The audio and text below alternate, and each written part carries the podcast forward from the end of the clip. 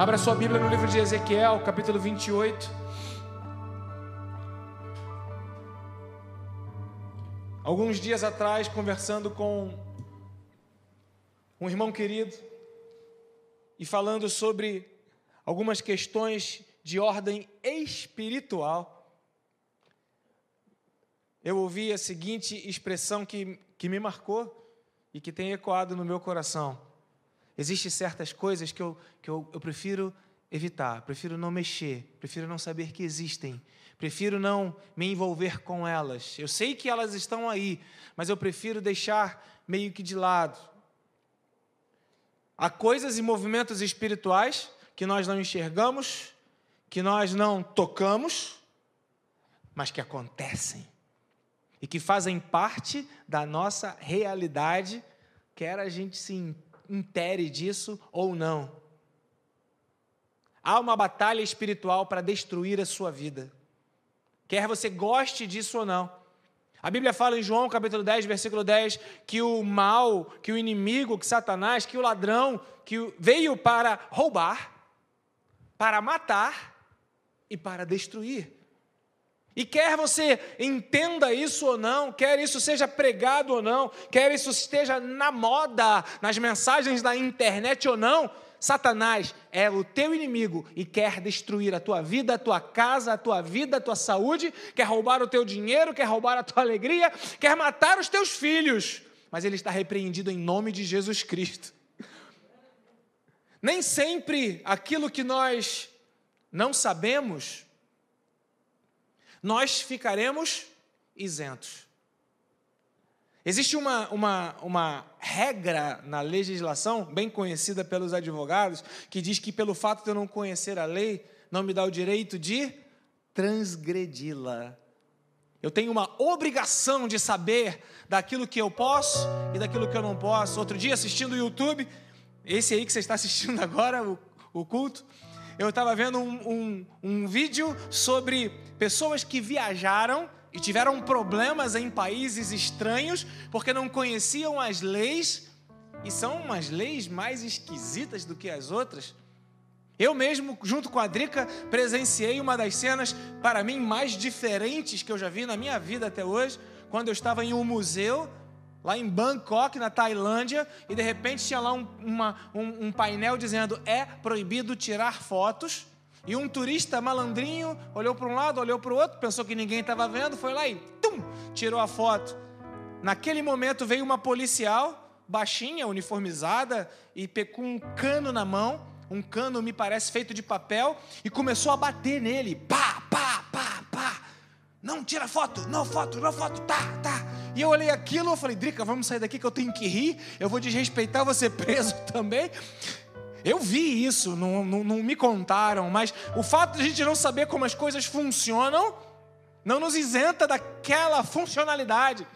E o fato de você não ter o entendimento da realidade espiritual, da batalha espiritual, do trama espiritual, dos desígnios que acontecem nas regiões espirituais, como diz lá Efésios capítulo 6, verso é, 10 em diante, da batalha que não é contra a carne, não é contra o sangue. Eu não entendo disso, eu não sei disso. Não te livra disso chegar na tua casa, disso chegar na tua vida, quer com consciência ou quer de forma inconsciente.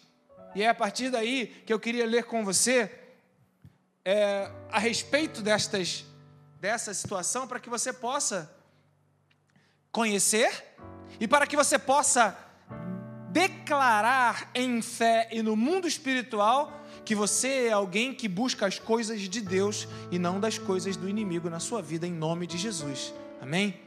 Então, o texto de Ezequiel vem fazendo uma profecia contra o rei Tiro. E esse rei era um rei que tinha um domínio muito poderoso, que posteriormente a profecia se cumpriu e foi derrotado por Babilônia.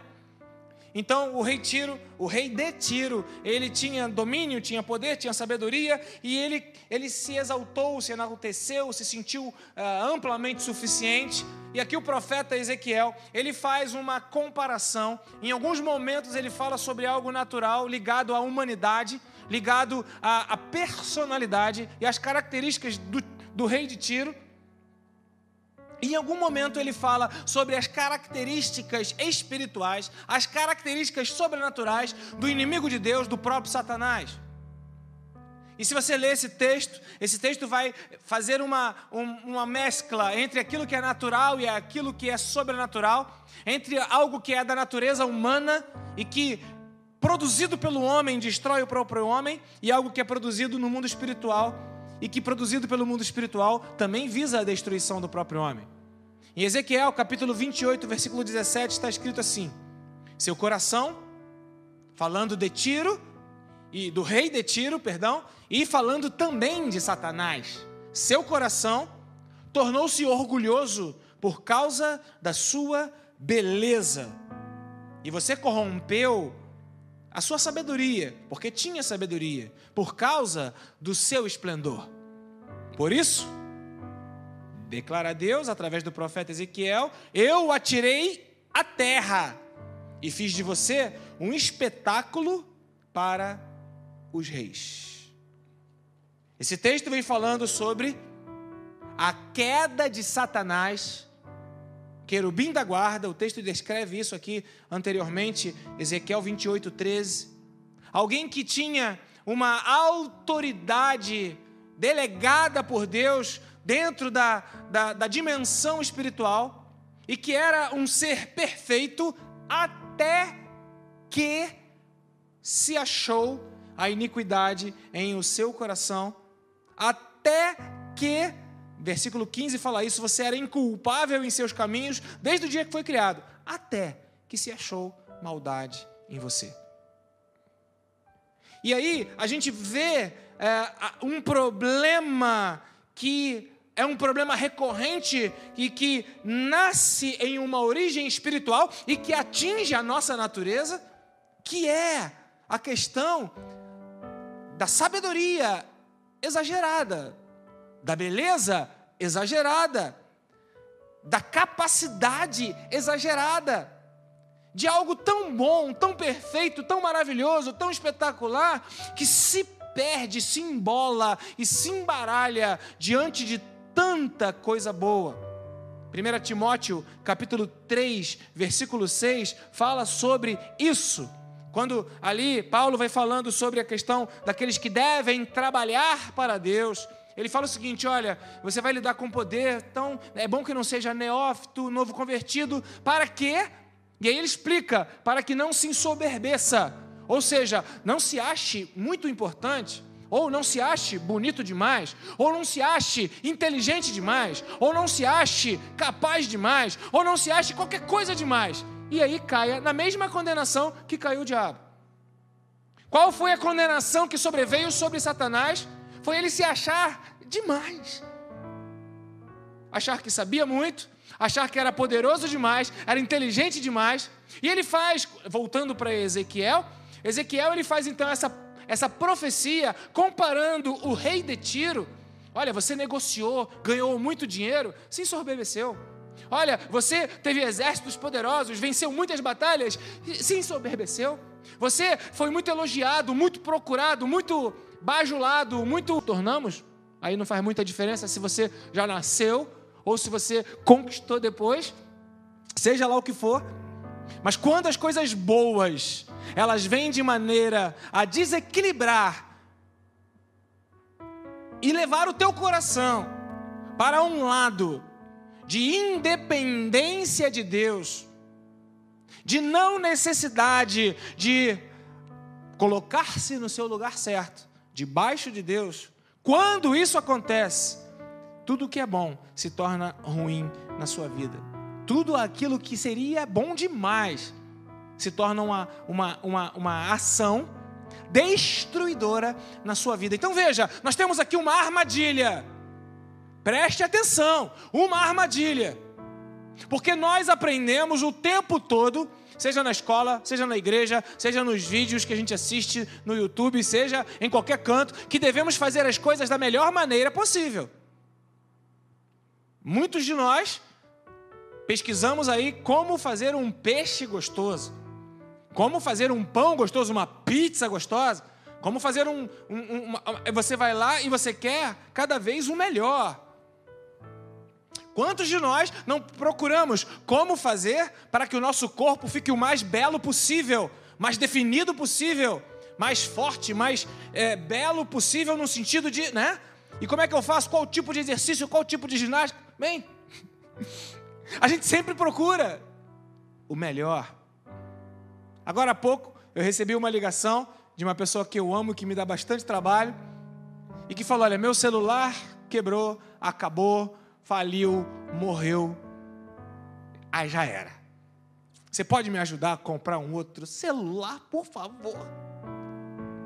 E aí, você começa a ver qual é o melhor equipamento que você pode comprar com o menor custo. Então a gente procura os melhores negócios. Queremos os melhores negócios. Queremos o melhor corpo, o melhor sabor. Queremos o melhor tom que o pet do não sei o que, do não sei que lá, de não sei da onde pode tirar para extrair aquele timbre que só nasce na curva da semitom com, um monte de coisa que vocês sabem aí. É ou não é? O melhor teclado, a melhor tecla, o melhor som, a melhor caixa, a melhor TV, o melhor carpete. A melhor empresa, seja ela uma padaria ou uma empresa de detetização, a melhor. O melhor a melhor mulher, o melhor homem, o melhor esposo, o melhor marido. Queremos sempre o melhor. Marise falou aqui na pregação dela que nós não gostamos de ser segundo, queremos o melhor lugar, o primeiro. E a busca pelo que é melhor, e a busca por aquilo que é maravilhoso, espetacular, que se destaca, é uma armadilha sutil que pode se tornar, eu não digo que se tornará, porque é uma, uma possibilidade. O melhor é bom, porém pode se tornar uma armadilha para destruir a sua própria vida.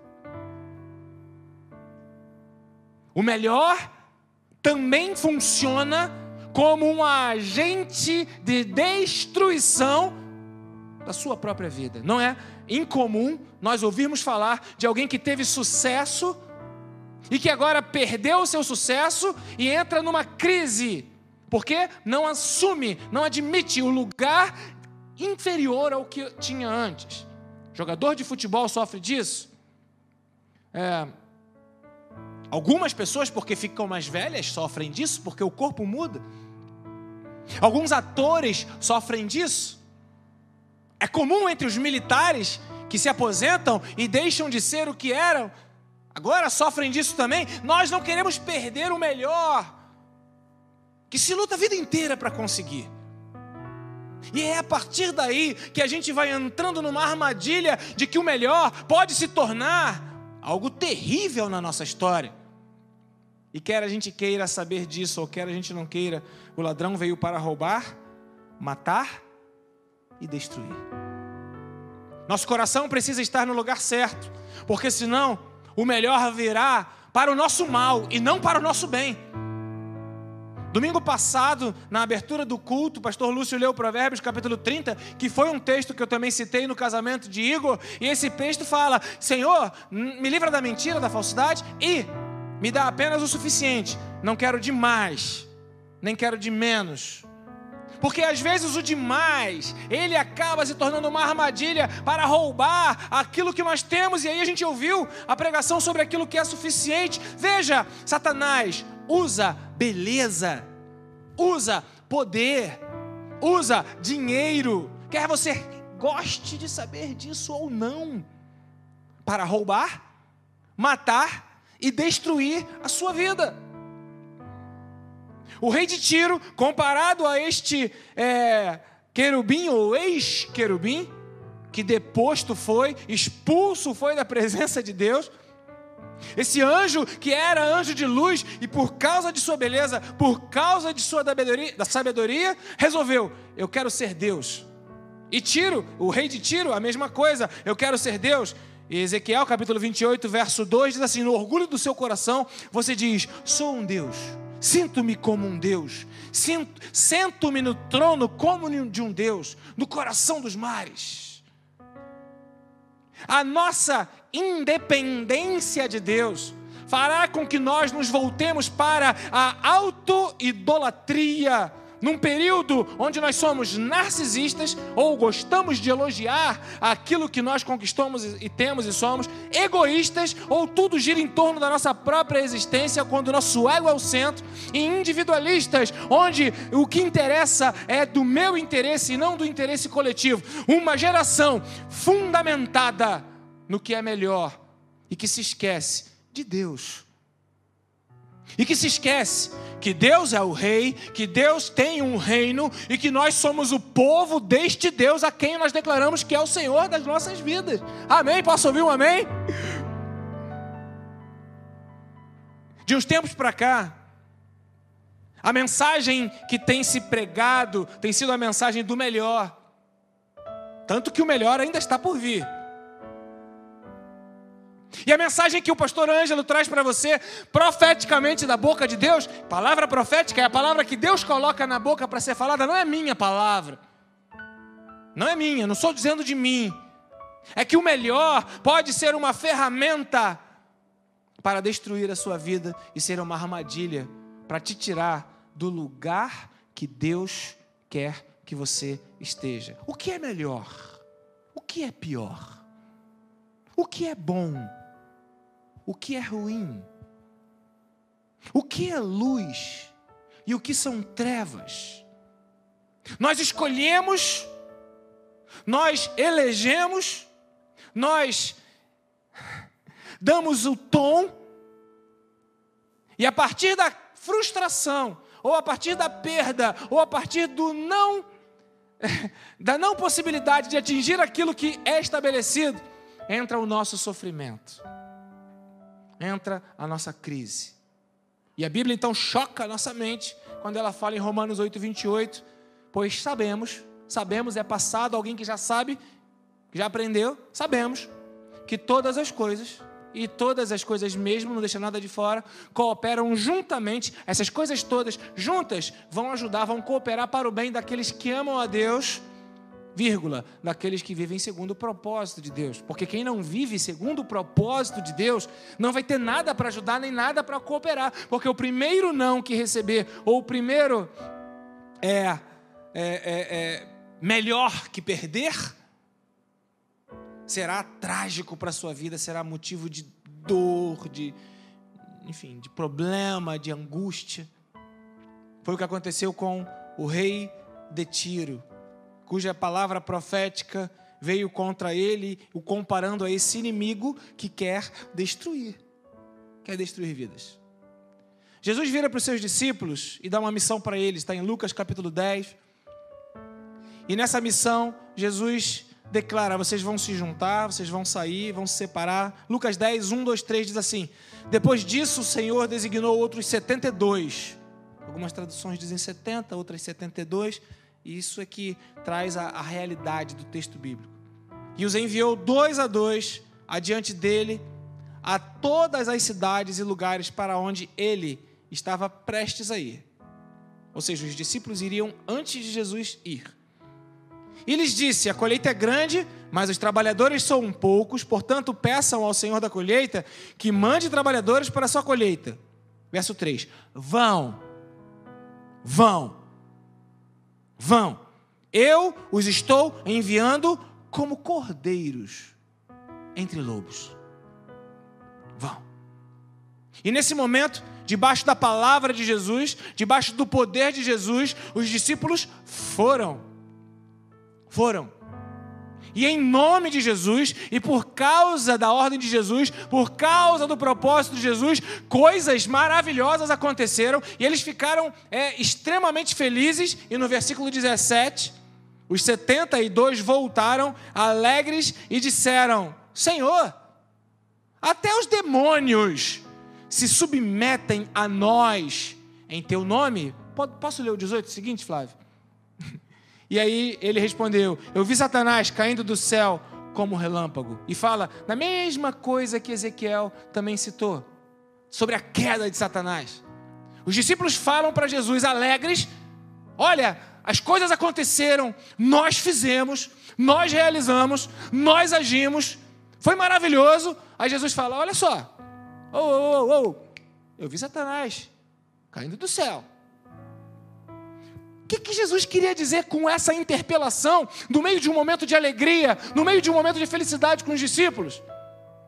O que Jesus quis dizer foi o seguinte: prestem atenção. Mesmo quando vocês fizerem a obra de Deus, mesmo quando vocês estiverem debaixo do propósito de Deus, vocês serão tentados a achar que não precisam de Deus. Então alegrem-se não é porque os demônios se submetem, mas alegrem-se porque vocês vão morar no céu, porque a promessa de Deus está garantida para vocês. Cuidado com a alegria que você tem. Cuidado com a alegria que você tem. Muitos têm se perdido na vida porque colocam a sua alegria naquilo que é errado, naquilo que não deveria ser fonte de alegria. Quando a alegria está no melhor, e o melhor dificilmente chega. Veja, imagina quanto a gente, quantas, a gente, quantas vezes a gente ouve falar, quase que não sai, né? De crianças que querem e que sonham e que desejam e que almejam quando crescer. Você conhece alguém assim, Ravel? Ser o quê? Jogador de futebol. Idealizam ser o próximo Ronaldinho, idealizam ser o próximo é, é Zico, com certeza, né? Idealizam ser, e por aí, os grandes craques do Brasil, eu vou citar só os do Flamengo, né? Alguns, muito menos dos que desejavam. Gente muito boa, mas que por algum motivo, seja político, seja de interesse, seja financeiro, seja de oportunidade, não conseguiram chegar lá. Pouquíssimos chegam lá. E quando o melhor não chega, e aquela criança que desejou aquilo, colocou aquilo como alegria, o que, que acontece com o coração? A esperança adiada adoece a alma. Quando você fica frustrado porque você não chegou onde você queria chegar, onde você determinou que iria chegar, onde você encontraria a alegria, eu não cheguei onde eu encontraria a alegria. O que, que me sobra? Tristeza. E aí você vai a Deus. Aí você vai a Deus para Ele te fazer chegar aonde você quer chegar, porque lá é o lugar da alegria. Mas Deus nessa noite diz para você: é tempo de você pensar se é o lugar para você perseguir, ou se Deus está te colocando uma outra coisa e dizendo para você: muda o seu coração, é tempo de mudar a sua mente, de renovar o seu entendimento, porque aquilo que você decreta para você mesmo, que é a fonte da alegria que você tanto sonha, que tanto você persegue, que é o melhor pode estar distante do propósito e dos planos que Deus tem para a sua vida, e aí você vai perseguir a vida inteira o vento, ou vai viver correndo atrás do vento. Entendam que a vida com Deus, ela requer de nós a capacidade de nós olharmos onde eu coloco o meu coração, onde eu coloco a minha expectativa, onde eu coloco a minha alegria, porque a alegria desses discípulos era justa eles foram para a obra. E foram pregar o Evangelho e fizeram aquela coisa maravilhosa, voltaram felizes e se sentindo. E aí Jesus fala para eles: calma lá, gente, segura a onda aí, calma, não é bem assim não. Verso 20, Lucas 10, verso 20. Contudo, alegrem-se não, porque os espíritos se submetem a vocês. Os espíritos vão se submeter. Não é se vai ou se não vai. Vão! Mas a razão da nossa alegria não deve ser aquilo que eu faço, aquilo que eu conquisto, aquilo que eu alcanço, ou aquilo que eu coloco como se fosse algo de bom em mim mesmo. Eu não sou Deus. O grande problema é que nós, influenciados pelo inimigo, que entrou através do pecado na história das nossas vidas, entrou através de Adão, na nossa formação, nós desejamos ser exatamente iguais ao Criador. Porque quando Adão e Eva escolheram, decidiram, optaram em buscar aquilo que não poderia ser buscado, eu e você estávamos lá, buscando aquilo que não deveríamos buscar, um conhecimento que não deveríamos ter, uma igualdade que não nos era permitida, buscando aquilo que Deus havia dito, não faça, não é por aí. Nós estávamos em Adão e é por isso que só em Jesus Cristo esse pecado da soberba será destruído e destronado na cruz do Calvário. Só em Jesus Cristo nós teremos a libertação de nós mesmos para viver a vida que agrade ao Senhor e vale a pena, porque senão você vai estabelecer alvos, propósitos, planos, objetivos, o melhor. E quando eles vierem, você terá então flashes de uma alegria que não se mantém, porque o melhor de Deus, ele não é como um celular novo ou uma roupa nova que só te traz alegria quando você compra ou quando começa. O melhor de Deus é sempre bom. Ele se renova, ele se, ele se refaz todos os dias. É uma, uma paz que excede a todo entendimento. E se você não conhece isso, você pode ter 20 anos de igreja, 30 anos de igreja, 50 anos de igreja, mas se você não conhece a alegria que excede a todo entendimento, você não conhece o Deus da igreja, e você vive buscando o Deus da igreja em favor daquilo que você estabelece para Ele como o seu melhor. Até hoje você não foi crucificado com Cristo. E não vivo mais eu, mas Cristo vive em mim. Entenda que o que Deus quer é tudo, é o seu coração. E o que o inimigo quer é te enganar. Caminhando para o final, Apocalipse capítulo 12, versículo 9, eu quero dizer para você que existe um enganador. E se você não souber disso, você pode estar sendo enganado sem saber que está sendo enganado. Olha lá, Satanás, o diabo, a antiga serpente, engana o mundo todo. E mais uma vez repete que eles foram lançados à terra. Quem te engana é o inimigo. Quem coloca alvos melhores que, quando não alcançados, te oprimem, te roubam e te matam, é aquele que te engana. Porque aquele que te ama, aquele que morreu na cruz por você, ele te dá um alvo e ele mesmo promete: eu te chamo e eu cumpro na tua vida. Eu declaro, eu farei acontecer. Nessa peleja vocês não terão que lutar. Ah, apenas olhem, observem, eu pelejarei, assim diz o Senhor. Porque o que Deus quer, ele simplesmente vai te dar. Agora você precisa aprender a descansar no Senhor e a vencer aquele que veio para te enganar, o que foi lançado na terra, aquele soberbo, aquele que não abriu mão mão, aquele que disse não para o reino dos céus e declarou: é do meu jeito. A vida com Deus não é uma vida do nosso jeito, é uma vida do jeito de Deus. E a vontade do Senhor, por mais diferente que seja da sua, ela é boa, ela é perfeita e ela é agradável. Portanto, quando você entende um engano e luta contra esse engano, e é isso que eu quero trazer para a sua vida agora, já já, em alguns instantes, lutar contra o espírito de engano. Porque se existe um espírito de engano, nós temos um Deus que é o Senhor da verdade, que é o Deus da verdade, cuja palavra não mente. É o Deus cujo sim é sim, cujo não é não, e ele é um Deus reto ele é santo, continua sendo santo. Justiça e juízo são a base do seu trono. E se você quiser, eu não tinha separado esse texto, mas abra em Isaías, profeta Isaías,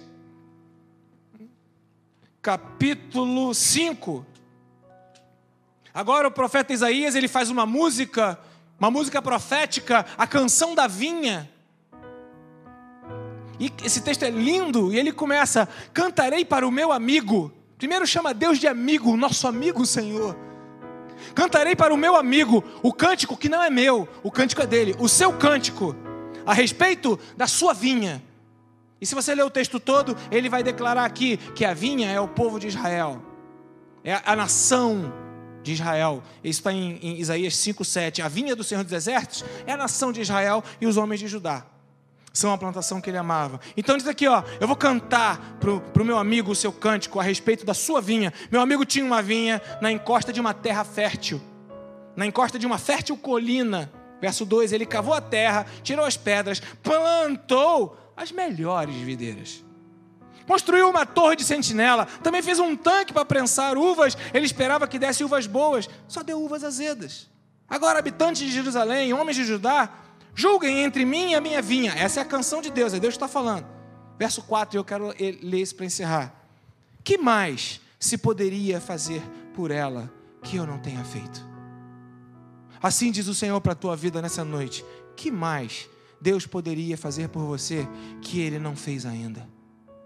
Que mais Deus poderia fazer na sua vida que Ele não fez ainda? Ele te deu a vida eterna. Enganam você, enganam você, crente, enganam você dizendo que o melhor é neste mundo. Enganam você, dizendo que a sua felicidade está nas conquistas, nas vitórias, na sabedoria deste mundo, no prazer desse mundo, na beleza desse mundo. Enganam você. Quando os discípulos voltaram felizes, porque ah, viveram uma coisa aqui na terra, ah, o próprio Jesus falou: não, não, não, vocês têm que se alegrar, porque vocês têm a vida eterna, a verdade de Deus para as nossas vidas, é a verdadeira alegria de alguém que conhece a vida eterna. E muitos têm desprezado a vida eterna por conta desta vida. Satanás, o inimigo, rouba você. Aquele que engana todo mundo, a antiga serpente que foi lançado na terra, rouba de você a verdadeira alegria. Te engana, te engana, mente para você, mente para você, mente, mentiroso. E diz para você que se você não tiver, se você não alcançar, se você não conseguir, se você não for, você não está alegre, você não é feliz, não tem o melhor. E a vida eterna? Qual prazer você tem de ter a vida eterna? Qual a alegria você tem de ter a vida eterna? Qual a recompensa maior do que a vida eterna? O dono da vinha fala: Fiz tudo o que poderia ser feito, e nós, o povo de Israel, temos nos desgastado emocionalmente, espiritualmente, fisicamente, em busca de uma alegria que não é senão um engano de Satanás. Porque o nosso Deus promete que se buscarmos o seu reino, a sua justiça, todas as demais coisas serão acrescentadas. O nosso Deus promete. Que mais Ele pode fazer por você? Ele encarnou, Ele virou homem, nasceu como um de nós, sofreu o pecado, levou chicotadas, tomou uma cruz na cabeça que feriu-lhe a cabeça sangrando, uma cruz de espinhos. Foi humilhado. Isso não é suficiente, porque queremos um reino nesta terra e nos esquecemos da vida eterna. E eu quero denunciar que isso é o espírito de engano, e esse espírito de engano, ele precisa sair da sua vida em nome de Jesus Cristo, para que você possa provar a verdadeira alegria, a alegria da vida eterna, porque o reino de Deus não é comida, não é bebida, mas é paz, justiça e ah, ah, alegria no Espírito Santo. E eu quero encerrar lendo para vocês aquela situação de Marcos 8,33, quando é, é, é, Jesus vira para Pedro e fala: Pedro, calma aí, cara, não é nada disso não. Agora há pouco você foi bem, mas agora você exagerou, você não está cogitando das coisas de Deus.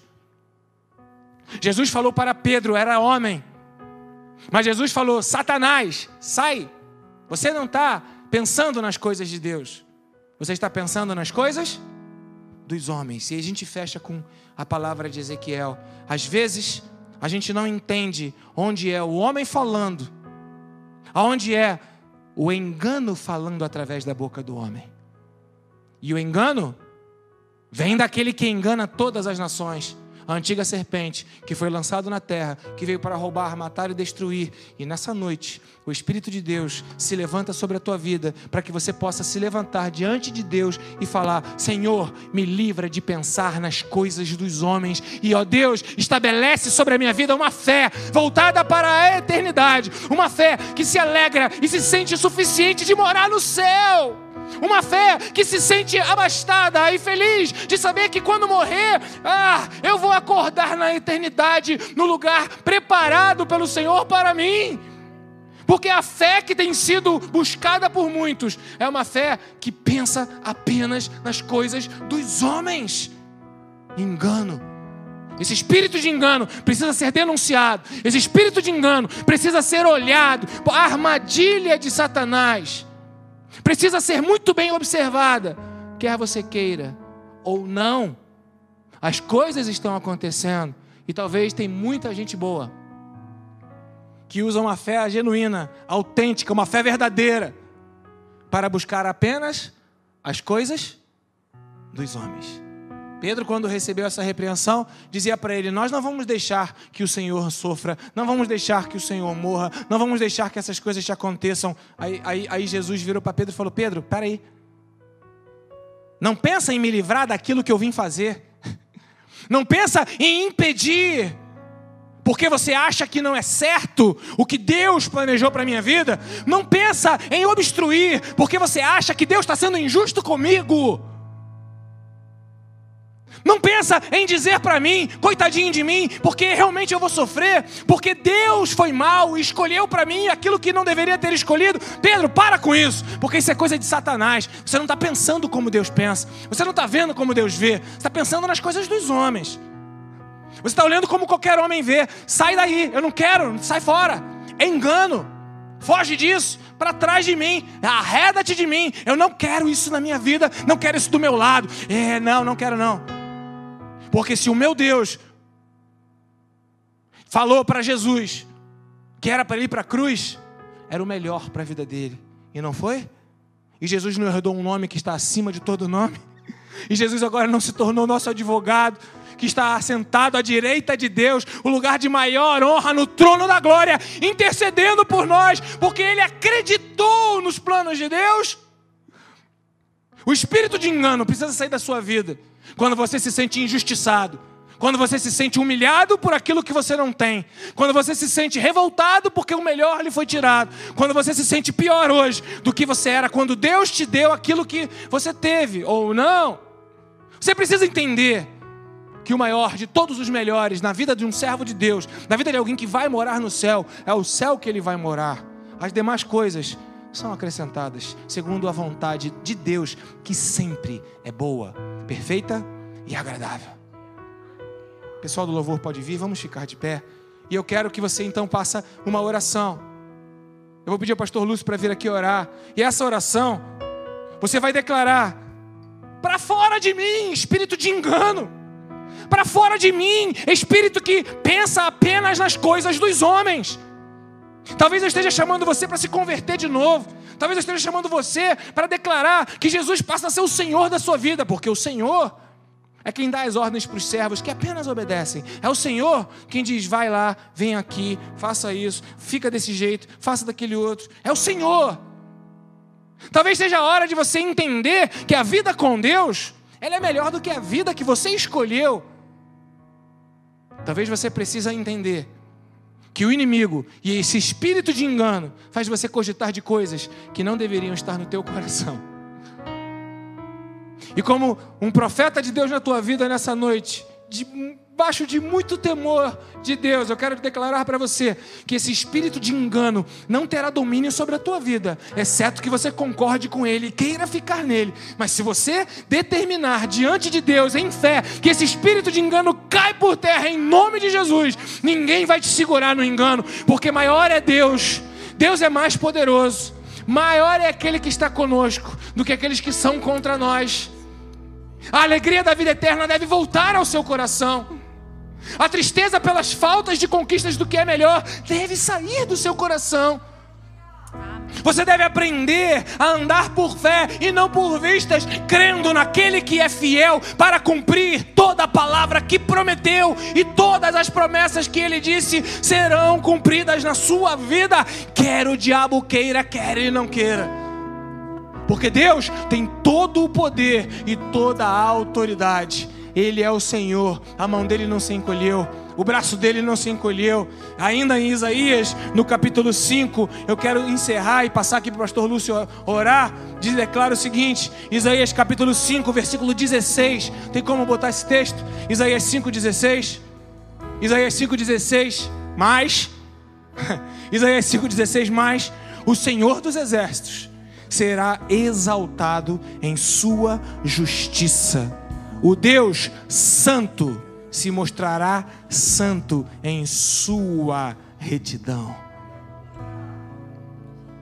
O Deus cujo domínio é sempre eterno, o Deus que criou todas as coisas, o Deus que tem um domínio sobre todas as coisas, o Deus que, quando servido, protege, cuida, acampa-se ao redor daqueles que o temem e os livra. Esse Deus sabe o que é melhor para a sua vida e ele será exaltado em sua justiça. Sabe o que é ser justo? É fazer o que deve ser feito, é executar o que deve ser executado, é agir da maneira como deve agir. Deus será exaltado porque faz as coisas certas. Não discuta com Deus, não fique contente contendendo com Deus, não fique brigando com o Senhor, não fique como Pedro dizendo para Deus: não, não é o certo. Não cogite das coisas dos homens. O espírito de engano cai hoje na sua vida em nome de Jesus. O espírito do engano que veio para te roubar, para matar e para te destruir, para roubar a sua alegria. Você é filho de Deus. Você é filha de Deus. Você é filho do dono de todas as coisas. Não há nada que lhe seja impedido, porque o teu Pai, Ele te dá todas as coisas segundo a sua boa, perfeita e agradável, e Ele se mostrará, Ele se mostrará, Ele se mostrará. E é isso que eu creio. Então que caia por terra na autoridade do nome de Jesus todo espírito de engano agora, em nome de Jesus e que seja liberada a visão do céu, a visão da eternidade, a visão de um Deus santo, a visão de um Deus justo que não falha, que não erra, que não erra. Porque eu não compreendo, não vai dizer que ele não erra. Pedro não compreendeu, mas não quer dizer que Deus estava errando. Ele não erra, ele não erra.